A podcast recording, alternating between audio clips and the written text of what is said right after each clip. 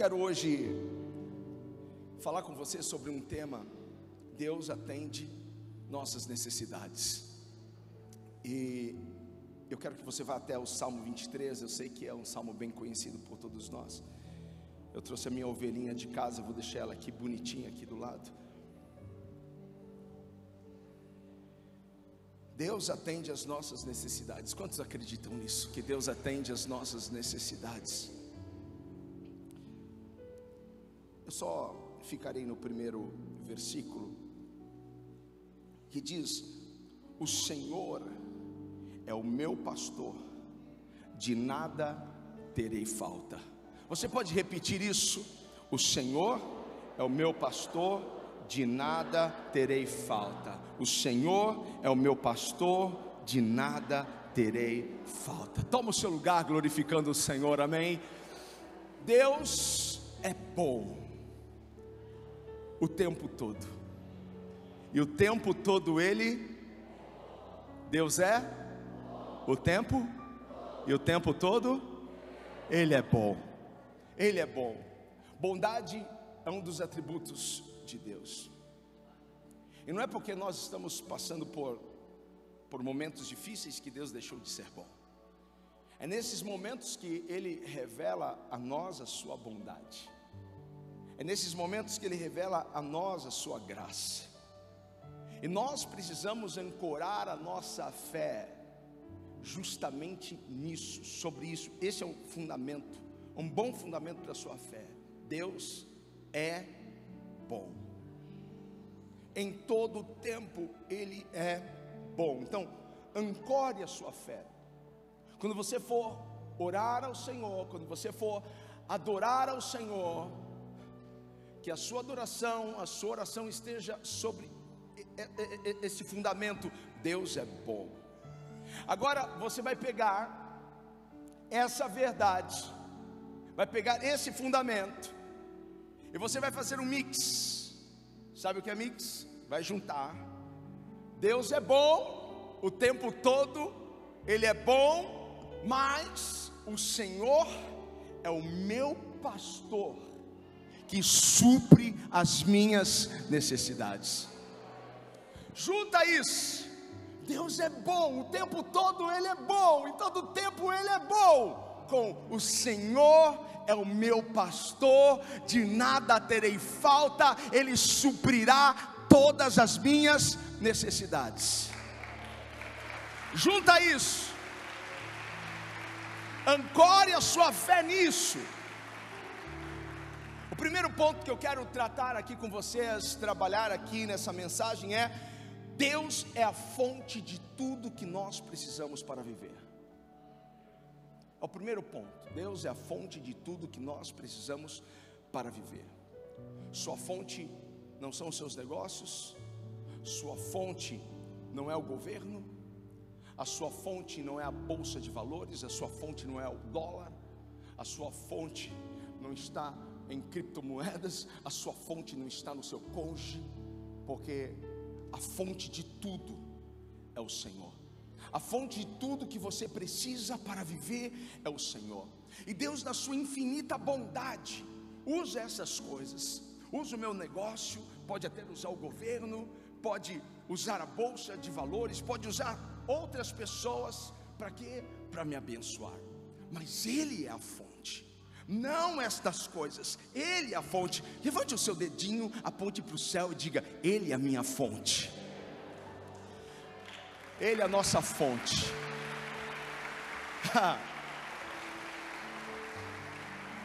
Agora, se você colocar a sua, a sua segurança em algo que hoje você tem, amanhã você não tem, isso é muito perigoso.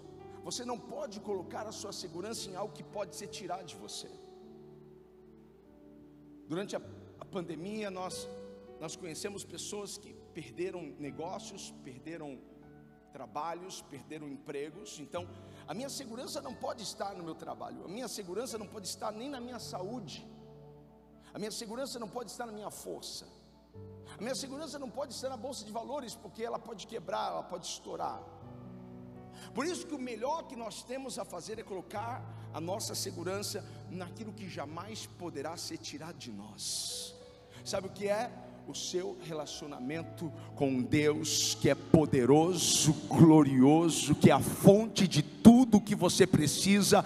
Ah, meu irmão, coloque a sua segurança naquele que é como um pastor que nos protege, que nos defende, que toma a nossa batalha, que toma a nossa causa em Suas mãos. É nele que nós precisamos colocar a nossa fé, a nossa confiança e a nossa segurança. É nele.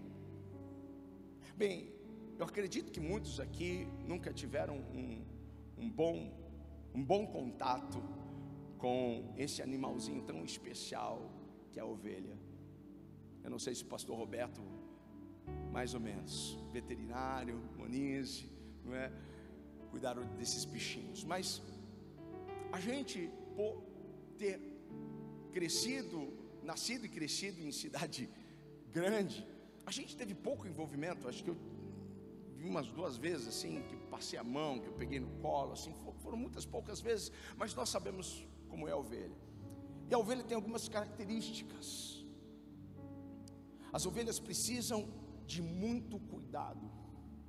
As ovelhas precisam de muita proteção, porque são animais indefesos.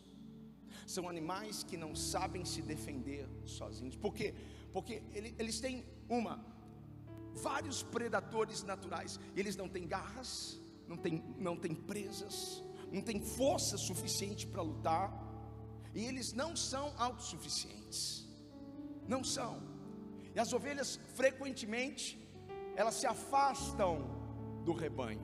Outro dia nós estamos eu e a bispa em um lugar e a gente viu uma ovelha perdida. É muito fácil você encontrar uma ovelha perdida.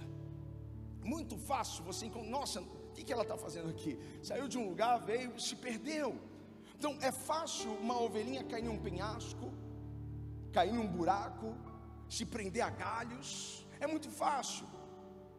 A gente vê elas perdidas, elas são atrapalhadas. Teve um vídeo que viralizou alguns meses atrás de uma ovelhinha no buraco. Quantos viram esse vídeo? Eu, eu trouxe, põe aí para o pessoal ver. Só para você ver, olha só. É o, é o trabalho que o pastor tem. De resolver o problema da ovelhinha. Tirar a ovelhinha, oh, nem agradece, né? Pá! É assim, meu irmão. Ovelha atrapalhada mesmo. Ovelha é louca para cair num buraco, sei lá, cara, de verdade, de verdade. Às vezes você fala assim: meu Deus do céu, meu Deus do céu. Então, elas, elas, assim, elas não têm esta, esta condição, sabe, de encontrar comida, suprimento, água sozinha. Por isso que elas precisam de um, de um cuidador, de um defensor elas precisam de um guia, elas precisam de um protetor. Eu, eu acho que é, é um pouco assim embaraçoso a gente, né? É, eu fico bem triste assim quando eu, eu, vejo as características de uma ovelha e, e falo, poxa vida, a Bíblia diz que eu sou como uma ovelha. É, poxa, eu sou atrapalhado, eu não sei me virar sozinho, eu não sou autossuficiente. Eu não sei me defender dos meus predadores, eu não sei lutar com os meus inimigos, eu não tenho essa capacidade de encontrar água, comida, suprimento sozinho. O que Deus está falando conosco através de Davi é que a vida, a vida é, ela pode ser difícil, a, a vida ela, ela tem as suas, as suas dificuldades, na vida você vai encontrar situações e circunstâncias que você não vai conseguir resolver isso, sair disso sozinho. O que ele está querendo dizer para nós é que nós teremos situações e circunstâncias que nós vamos nos ver como, como incapazes de resolver, porque está fora do nosso controle. Mas Deus, sabendo das nossas limitações, sabendo que nós somos atrapalhadinhos, sabendo que nós somos esses que não sabemos lutar, não sabemos nos defender, não sabemos buscar muitas vezes recursos para nós, então Ele vem para ser o nosso protetor, o nosso defensor, o nosso guia, Ele vem para ser como um pastor para suprir todas as nossas necessidades. É uma boa notícia essa para você, então faça alguma coisa. Ele é como um pastor como um pastor, ele nos ama tão profundamente. Eu sempre, quando, quando vou pregar aqui, eu falo, Deus, confirme a palavra na boca dos adoradores. E é, e é impressionante, quando não é na, na boca dos, dos, ministros, é na boca dos pastores que estão abrindo culto, ou aqui falando sobre ofertas, eles sempre liberam uma palavra que eu falo, uau! E começamos a falar do amor de Deus do amor dele por nós, porque ele, como pastor, nos ama profundamente. Ele nos ama profundamente. Diga para alguém: Deus te ama profundamente. Talvez você não saiba o que é ser amado profundamente, você não sabe o que é amar profundamente, mas Deus te ama neste nível, profundamente. Ele ama as suas ovelhas dessa forma. E Ele, por causa desse amor, trabalha para suprir as necessidades, e não importa qual seja, se pequena ou se grande. Às vezes nós pensamos que Deus não se importa com as nossas pequenas necessidades. Ele se importa com todas as suas necessidades, mas Deus deve ter tanta preocupação. Tem tanta gente numa situação bem pior do que a minha. Não, Ele está nem ligando para isso que eu estou passando. Eu quero dizer para você que o seu Deus, assim como se preocupa com coisas grandes, se preocupa com coisas pequenas, Ele se preocupa com você. Você é importante para Ele. Você é importante. Eu, eu gosto de ovelhinha, né? Sou pastor. E aí eu tenho essa ovelhinha e ela fica em cima dos meus livros assim. Eu acho ela muito fofa. Você acha ela fofa? Eu mostrei para para Nina, ela falou assim: fofa, é fofa, né? Uma coisinha tão fofa, tão adorável, tão. Não, é? não tenho muitos bichinhos de pelúcia, não. Esse daqui é um que eu gosto de ovelhinha. Só que, às vezes a gente pensa que as pessoas nos veem assim, fofos, amorosos, adoráveis. Mas você sabe bem que você não é tudo isso. Você sabe bem que há dentro de vocês, há dentro de nós, há dentro de mim uma natureza má, perversa, que é a natureza adâmica. As pessoas ao nosso redor não nos vê assim tão fofos, tão adoráveis. E Deus também não, porque Ele sabe de verdade quem nós somos. Nós, seres humanos, não somos um, um produto do meio. Porque quando Adão caiu, quando Adão pecou, essa natureza, ela foi transferida, essa natureza caída foi transferida. Então, nós somos maus. As crianças nascem com essa natureza. Mas nós não nos tornamos maus por conta do meio no qual nós vivemos. O meio no qual nós vivemos pode, pode despertar, sim, a, a maldade que já é do coração do homem. Por isso que necessário vos é nascer de novo. Jesus foi muito claro com Nicodemos: necessário vos é nascer de novo. Quem não nascer da água e do Espírito não pode entrar no reino de Deus. A chave para entrar no reino de Deus é nascer de novo. Só que Deus, por causa da sua infinita graça, bondade, misericórdia, ele olha para nós e ele consegue ver o melhor de nós. Deus não olha para mim e para você e vê o pior, Ele vê o melhor. Ele sabe o que tem aí dentro e Ele sabe aonde você vai chegar, porque Ele te criou com um propósito. Ele te ama, ponto e acabou. E a graça dele é, é tão grande que nada que a gente faça de ruim bom, vai alterar, aumentar ou diminuir esse amor e essa graça sobre as nossas vidas. Em Jeremias, no capítulo 31, versículo 3, tem um versículo que fala sobre este amor.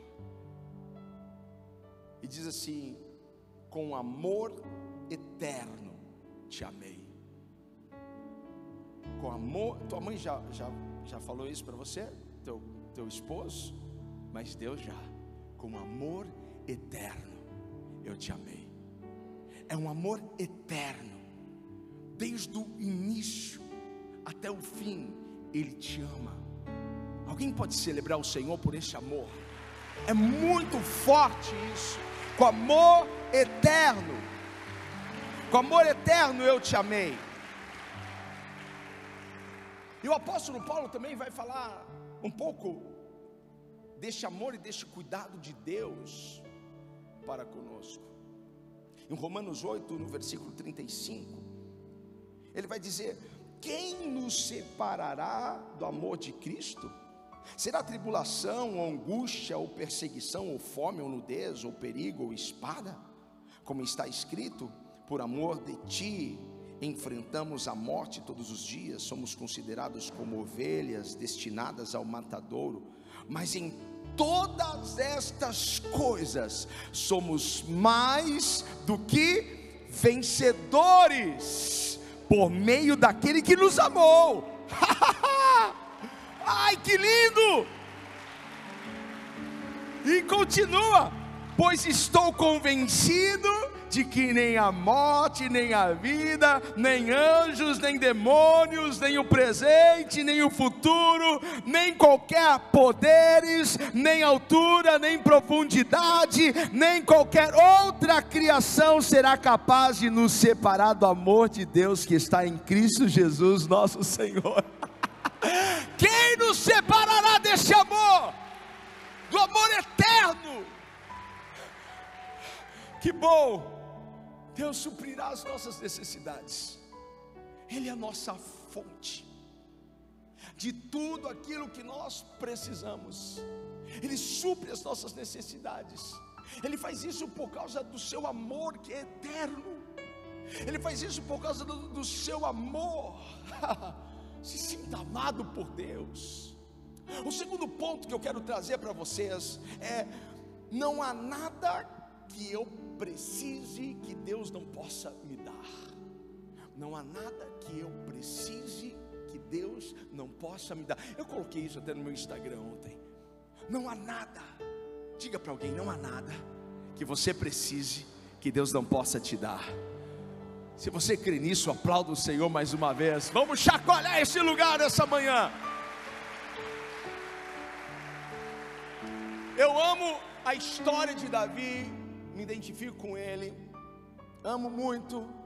Tanto é que na nossa ida para Israel, em abril do ano que vem, nós nós iremos conhecer a cidade de Davi ao lado de Jerusalém. Eu ainda não conheci, eu quero quero ir lá. E eu me identifico muito com Davi. Ele passou por muitos momentos difíceis, que eu acredito que o inspirou a escrever o Salmo 23. Sabe, as nossas mensagens mais profundas, elas não vêm em momentos em que nós estamos bem, felizes. As mensagens mais profundas, elas vêm realmente em momentos de dor, de, de perseguição. E passando por muitos momentos difíceis, eu acredito que tudo isso inspirou Davi a escrever o Salmo 23. Porque em cada um desses momentos que Davi enfrentou, ele pôde ver a bondade de Deus, ele pôde ver, ver e sentir o amor de Deus. Davi então escreve o Salmo 23 para que nós cantemos esse salmo com confiança, com fé. O Senhor é o meu pastor, de nada terei falta. Ele me faz deitar em verdes espaços, guia-me mansamente às águas tranquilas. É uma canção, é uma poesia. Precisamos cantar isso com fé, porque quem escreveu isso teve uma experiência com o Senhor, teve uma experiência com o cuidado de Deus, teve uma experiência com o suprimento vindo diretamente das mãos de Deus. Deus o protegendo, Deus o guardando, Deus o livrando. Deus suprindo as suas necessidades. Talvez uma boa história para a gente ilustrar isso aqui é a história mais, mais conhecida aqui de Davi, que é quando, quando aquele, aquele campeão dos filisteus afrontou o exército do Deus vivo e não tinha ninguém, ninguém para lutar e vencer, só porque aquele homem tinha quase três metros de altura, todo armado, todo preparado, nem mesmo o rei de Israel, Saul, que tinha quase dois metros de altura, que tinha armadura e tinha preparação de um guerreiro, e não, não pôde se levantar e ir e lutar contra este gigante que sabemos o seu nome, que é Golias. E quando nós olhamos para Davi, vemos ele também tão pequeno, tão insignificante, tão improvável de derrubar aquele gigante, não é mesmo? Ele não tinha preparação militar, ele não era um guerreiro, mas quando nós vamos, eu vou até aqui, essa história na Bíblia, em 1 Samuel, no capítulo 17, porque a gente vai lembrar do que Davi disse, e você sabe muito bem como terminou essa história. Você sabe como terminou essa história? Eu acho que todos aqui sabem como terminou essa história. Mas em 1 Samuel, no capítulo 17, versículo 33, vai dizer assim: Deixa eu achar o 33. Respondeu Saul: Você não tem condições de lutar contra este filisteu. Você é apenas um rapaz, e ele é um guerreiro desde a mocidade. Davi Entretanto, disse a Saul: Teu servo toma conta das ovelhas de seu pai. Quando aparece um leão, um urso, e leva uma ovelha do rebanho, eu vou atrás dele, dou-lhe golpes e livro a ovelha de sua boca. Quando se vira contra mim, eu eu o pego pela juba e lhe dou golpes até matá-lo. Teu servo pode matar um leão e um urso Aleluia. Este filisteu incircunciso será como um deles, pois desafiou os exércitos do Deus vivo. O Senhor que me livrou das garras do leão e das garras do urso me livrará das mãos desse filisteu. Diante disso, Saul disse a Davi: Vá, e que o Senhor esteja com você. Você sabe que que Davi se dispôs a lutar contra Golias. Você sabe que ele não tinha nada mais do que uma funda nas suas mãos, algumas pedras no seu, no seu bolso, e quando ele chega no campo de batalha, quando Golias o vê, você sabe que, que Golias começou a zombar, a rir, a debochar. Você está pensando que eu sou um cão para você vir contra mim com paus, com pedras? Golias quis diminuir Davi, intimidá-lo, só que Davi estava tão confiante no Senhor que era o seu pastor e que supria todas as suas necessidades, que no versículo 45, Davi diz: Porém, disse ao filisteu: Você vem contra mim com espada, com lança e com dardos, mas eu vou contra você em nome do Senhor dos exércitos, o Deus dos exércitos de Israel, a quem você desafiou. Hoje mesmo o Senhor te entregará nas minhas mãos, e eu o matarei e cortarei a sua cabeça. Hoje mesmo darei os cadáveres dos exércitos filisteus às aves dos céus e aos animais selvagens, e a toda a terra saberá que há Deus em Israel. Todos os que estão aqui saberão que não é por espada ou por lança que o Senhor concede vitória, pois a batalha é do Senhor e Ele entregará todos vocês em nossas mãos. A batalha é do Senhor.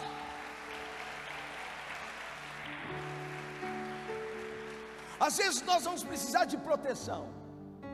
Às vezes nós vamos precisar de um cuidado especial. Às vezes nós vamos precisar de um aconchego, de um conforto. Às vezes nós vamos precisar de um encorajamento. Às vezes a gente vai precisar de uma disciplina, de, uma, de, de um confronto vindo da parte de Deus. Às vezes nós vamos precisar apenas de uma orientação, de uma direção de Deus, mas às vezes nós iremos precisar da vitória, da vitória. em relação a batalhas, a lutas. Porque nós não lutamos contra a carne nem contra o sangue, mas contra principados e potestades. Nós lutamos com a depressão, nós lutamos com, a, com medo, nós lutamos com a insegurança, nós lutamos com as preocupações. E o Senhor vai te dar vitória. O que Davi está nos lembrando é que o Senhor é o nosso pastor. Será que alguém pode levantar as mãos e dizer isso? O Senhor é o meu pastor. Não importa onde você esteja, se em uma batalha, se em um vale, se em um deserto, Ele é quem cuida de você, Ele é quem protege você, Ele é quem guia você, Ele é quem esconde você, Ele é quem sustenta você. Nada irá faltar, porque é o Senhor, é o Senhor que nos, nos livrou das garras dos leões, das garras do urso. Ah, é o Senhor que nos livrará desse gigante, porque essa batalha não é nossa, essa batalha não é sua, essa peleja não é sua, essa peleja é do Senhor e a vitória já foi liberada. Ei, há um selo sobre a sua vitória. Deus já liberou a sua vitória. Toma posse. Mais uma vez, Paulo, Paulo traz para nós as promessas, as promessas desse pastor. E Paulo compartilha em muitos lugares esse cuidado, esse amor de Deus para com as nossas vidas. Eu quero ir até Filipenses agora. Filipenses no capítulo 19, opa, capítulo 4, não tem capítulo 19 em Filipenses. No capítulo 4, versículo 19 que ele diz: O meu Deus suprirá todas as necessidades de vocês, de acordo com as suas gloriosas riquezas em Cristo Jesus. Ele suprirá todas as nossas necessidades segundo as gloriosas riquezas de Cristo Jesus. Não há necessidade que não será suprida. Não há momento difícil que Deus não irá intervir e mudar isso a nosso favor. Não há batalha na qual o Senhor não possa vencer por você. Já foi liberada a palavra de vitória a nós. Não há nenhuma necessidade que Deus não possa suprir. Quando recebem esta palavra, há uma mesa farta e preparada para você nessa manhã há uma mesa farta. O que eu quero que você alcance hoje no teu espírito é isso. Tudo que eu preciso está em Cristo. Tudo que eu preciso está nele. Tudo. Porque ele suprirá as minhas necessidades segundo as riquezas gloriosas de Cristo. Aí Paulo declara lá em Romanos 8:32, se você quiser marcar aí na sua Bíblia, 8:32, aquele que não poupou seu próprio filho, mas o entregou por todos nós, como não nos dará com ele e de graça todas as coisas? Esse é um bom versículo para você riscar, para você sublinhar, para você memorizar esse é um bom versículo para você guardar no seu coração, sempre que você passar por uma provação, aquele que não poupou o seu próprio filho, como não nos dará juntamente com ele de graça todas as coisas? Ele deu o melhor que ele tinha. O que você precisa agora não é o melhor que ele tem, ele já te deu o melhor que ele tinha. Ele suprirá as nossas necessidades. Alguém pode gritar aleluia? Oh. O meu terceiro e último ponto. Deus não quer que você se preocupe com nada. Deus não quer que eu me preocupe com nada. Quando eu digo nada, é nada. Se você voltar para Filipenses 4,19, o meu Deus suprirá todas as necessidades de vocês, de acordo com as suas gloriosas riquezas em Cristo Jesus. Isso é poderoso. Tenho uma boa notícia para você. A bondade de Deus não é baseada em nossa bondade, porque não somos bons. Deus é bom em todo tempo. O meu coração, a maldade do meu coração, não muda a bondade de Deus em relação a mim, porque eu não preciso ser bom e perfeito para que Deus seja bom comigo. Ele é bom. Ele é bom. Diga para alguém: Ele é bom. Ele é bom.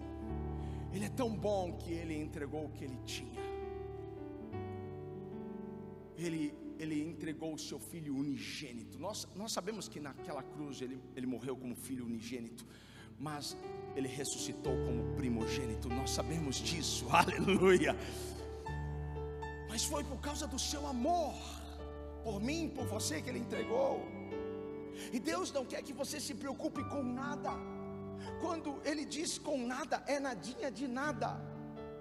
Nadinha de nada. Não se preocupe com nada. Porque na verdade, talvez a preocupação seja o pecado mais comum da, da humanidade.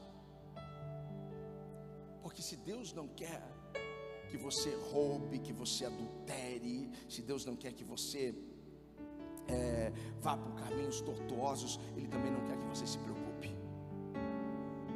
Pode ser que preocupação seja dos pecados mais comuns das pessoas. Em Filipenses 4, 6 diz assim: Não andem ansiosos, preocupados por coisa alguma, mas em tudo pela oração e súplicas, e com ação de graças apresentem seus pedidos a Deus. Veja como não se preocupar está bem claro na palavra. Mas antes de me preocupar, eu preciso levar isso a Deus, e eu levo a Deus em oração. Nós temos livre acesso ao trono da graça, podemos entrar entrar com ousadia, com fé, com confiança, com humildade, entrar, porque não, não, não, não combina, não combina preocupação com oração, assim como preocupação com adoração. É que nem água e óleo, não dá liga, porque ou você está orando ou você está preocupado. Ou você está adorando ou você está preocupado. Porque não dá para adorar preocupado, não dá para orar preocupado. Porque se você abre a porta da frente para adoração, a preocupação vai procurar a porta do fundo para ir embora. Mas quando você abre a porta da frente para preocupação, a porta da adoração, a, a, porta dos fundos vai abrir para a adoração ir embora. Vai faltar adoração. Então, leve para Deus o que está começando a preocupar o seu coração. Seja conhecida diante de mim, diz a palavra, todas as vossas petições. Seja conhecida diante dele todos os seus pedidos. Lançai sobre mim a sua ansiedade, lance sobre ele as suas preocupações. Deus não quer que você se preocupe com nada. Com nada, diga nada. Com nada. É por isso que Ele não quer que você se preocupe para que você possa adorá-lo em meio às crises, em meio às, às, dificuldades, em meio às circunstâncias, em meio às dificuldades, em meio aos levantes. Ele quer que você abra sua boca e o adore. No sermão do monte, Jesus nos traz diversas razões por que, que se preocupar não vale a pena. Se preocupar não vale a pena, porque na mente de Jesus, alguém que alguém que é filho de Deus, a gente tem alguém que é filho de Deus. Então, na mente de Jesus, alguém que é filho de Deus, se preocupar é algo ilógico, irracional, não faz sentido.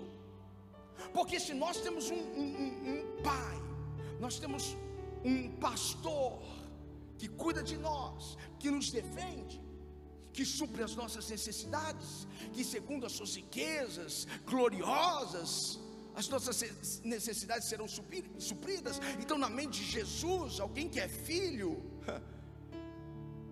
algo irracional se preocupar, porque Deus está sempre cuidando de tudo, porque Deus é bom o tempo todo e o tempo todo Ele é bom. Então, não faz sentido os filhos de Deus se preocuparem, é algo ilógico. Quando você tem diversos textos, Paulo falando, Davi falando, vários outros falando que Deus cuidará de nós. Por isso que Jesus está lá no sermão da montanha e Jesus está dizendo para eles: olha, não se preocupem com a sua própria vida, não se preocupem com o que comer, com o que beber, não se preocupem com o corpo, não se preocupem nem com o que vestir. Não se preocupem com nada. Jesus está dizendo: vocês não podem se preocupar, parem de se preocupar com coisas pequenas. Pare de se preocupar com pequenos problemas. Pare de se preocupar com pequenas coisas. Veja, esse problema no qual você está enfrentando, ele pode ser grande para você, mas ele é grande para Deus. Não, não é. Então ele está dizendo: não se preocupe, porque esta batalha não é sua, essa batalha é minha. Eu vou à sua frente e o meu nome será glorificado nessa situação. Então descansa e confia em mim, filho. É isso que Deus está querendo. Normalmente nós nos preocupamos com coisas pequenas, ocupamos a nossa mente com coisas pequenas, com coisas temporárias. Dificilmente alguém vai se preocupar com algo que é bem relevante assim para os próximos cinco anos, dez anos. A gente sempre se preocupa com, com coisas que são temporárias. Quer ver outra coisa na qual nós nos preocupamos? Nós nos preocupamos com coisas que nós não podemos mudar. Veja, se, se vale a pena se preocupar com coisas que você não pode mudar. Se você não pode mudar, se você não pode alterar, se você não pode voltar o tempo, se não, você não pode adiantar o tempo, se você não pode mudar alguém, o que, que você tem que fazer? É descansar em Deus. Não vale a pena se preocupar, porque você não vai mudar isso. Por que vocês estão andando assim, preocupados, ansiosos? Você pode mudar isso? Não, não posso. E às vezes tem pessoas que se preocupam com coisas que elas podem mudar. Então, se você pode mudar, vai lá e muda. Não se preocupe com isso. Peça para o Espírito Santo te ajudar e pronto. Porque se você não pode fazer nada, se preocupar não vai mudar nada. Eu nunca vi preocupação pagar conta, boleto.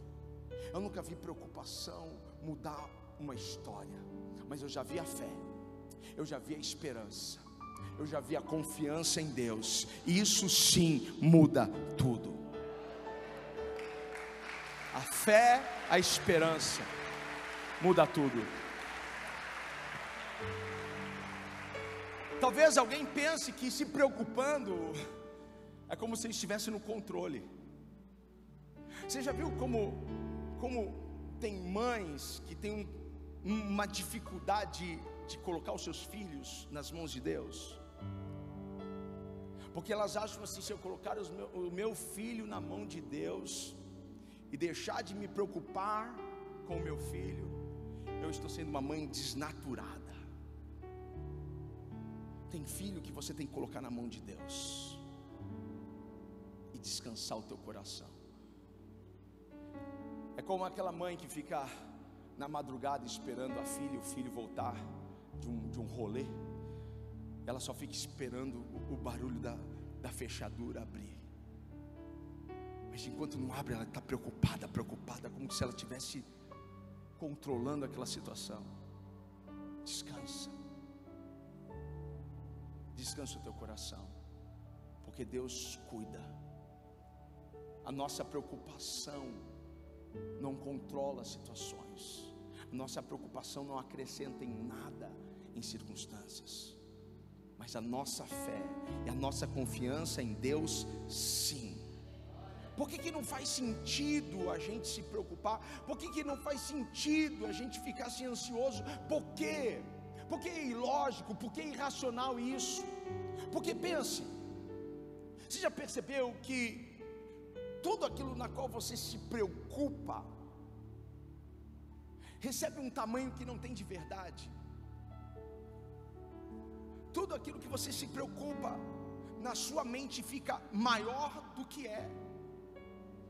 Muito maior. Por isso que é irracional.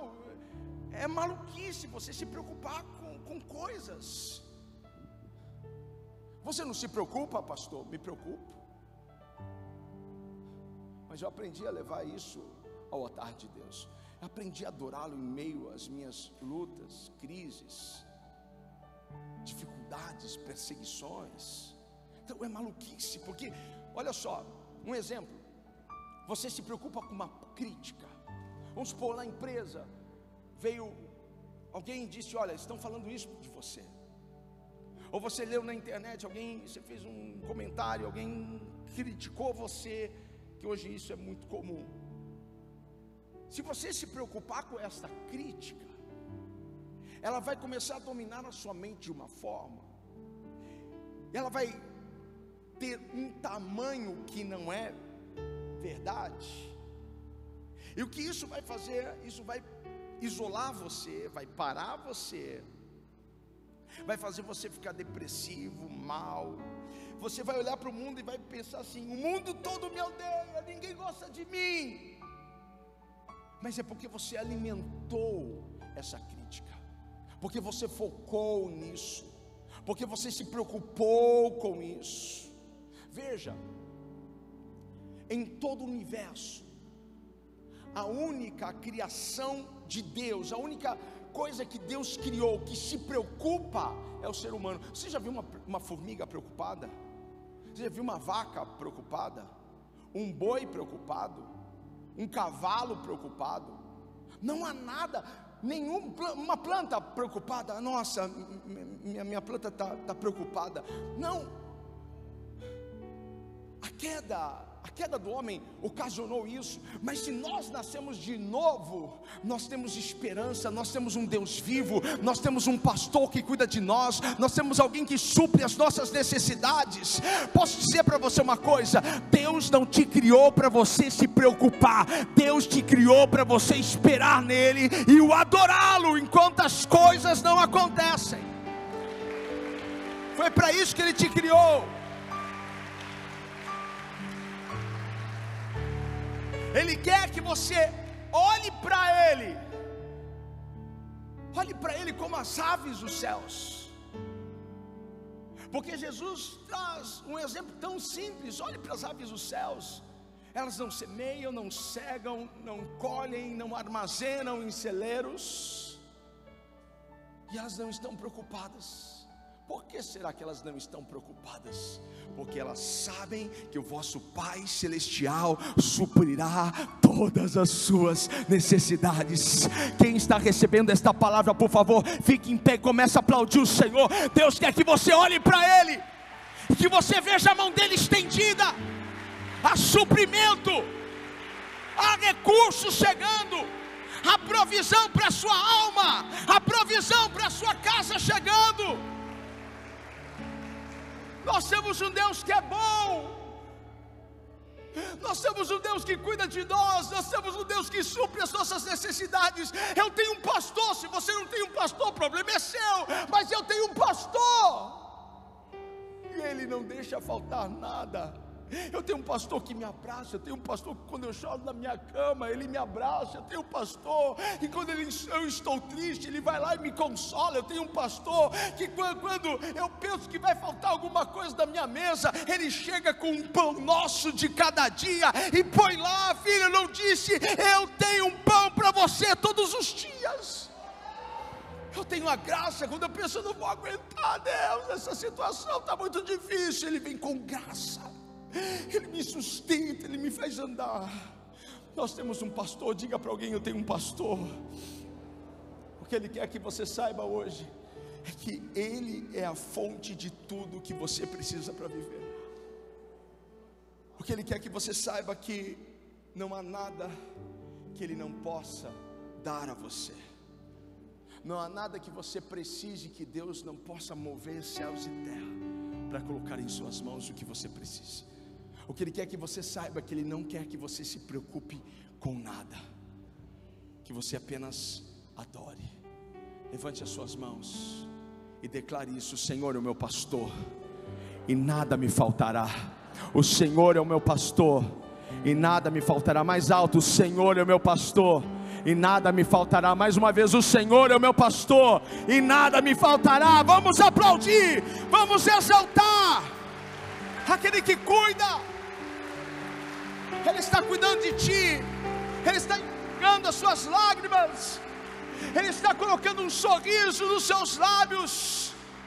Ele está tirando os vestes de tristeza, Ele está trazendo vestes de alegria, Ele está assoprando as cinzas, e Ele está trazendo um novo óleo sobre a sua cabeça. Ei, levante a sua mão, você não vai perecer, você não vai ser destruído, a sua casa não vai cair, Deus vai levantar as ruínas. Eu sinto Deus aqui neste lugar de uma forma tão forte, eu sinto o amor dEle, o amor dEle envolvendo pessoas. Feche os seus olhos por um momento, sinta o amor dEle, sinta a graça, sinta, sinta, sinta a graça, o favor, a bondade. Ele te envolve, Ele te esconde, Ele te esconde, Ele acalenta seu coração, a sua alma, Ele traz refrigério ao seu coração, Ele traz respostas a você. Ele vai, Ele vai te pegar pela sua mão direita, Ele vai te conduzir, Ele vai te encaminhar. Você não tinha saída, mas o teu pastor está te guiando hoje. Obrigado, Senhor. Nós confiamos, nós confiamos no Seu cuidado, nós confiamos na Sua proteção, nós confiamos, Tu és o nosso defensor, Tu és aquele que nos guia, que nos guia por pastos verdejantes. E ainda que eu ande pelo vale da sombra da morte, não temerei mal algum, porque tu estás comigo, Pai. A tua vara e o teu cajado nos consolam. O Senhor tem um óleo para nossa cabeça. O Senhor tem, Pai, algo para nossa alma. O Senhor tem refrigério. Talvez alguém entrou tão preocupado aqui. Talvez alguém entrou a ponto de desistir. Desistir da sua própria vida, dar cabo de tudo. Mas que esta palavra, Pai, penetre esses corações. Que eles recebam o seu amor. Que eles recebam a sua graça. Que eles recebam a sua bondade, Pai. Porque o Senhor é bom em todo tempo. E o Senhor está levantando os caídos. O Senhor está abrindo portas onde não haviam portas. O Senhor está abrindo as comportas dos céus. Está vindo uma chuva tremenda sobre nós. Aplauda o Senhor, glorifique. Amém. Oh!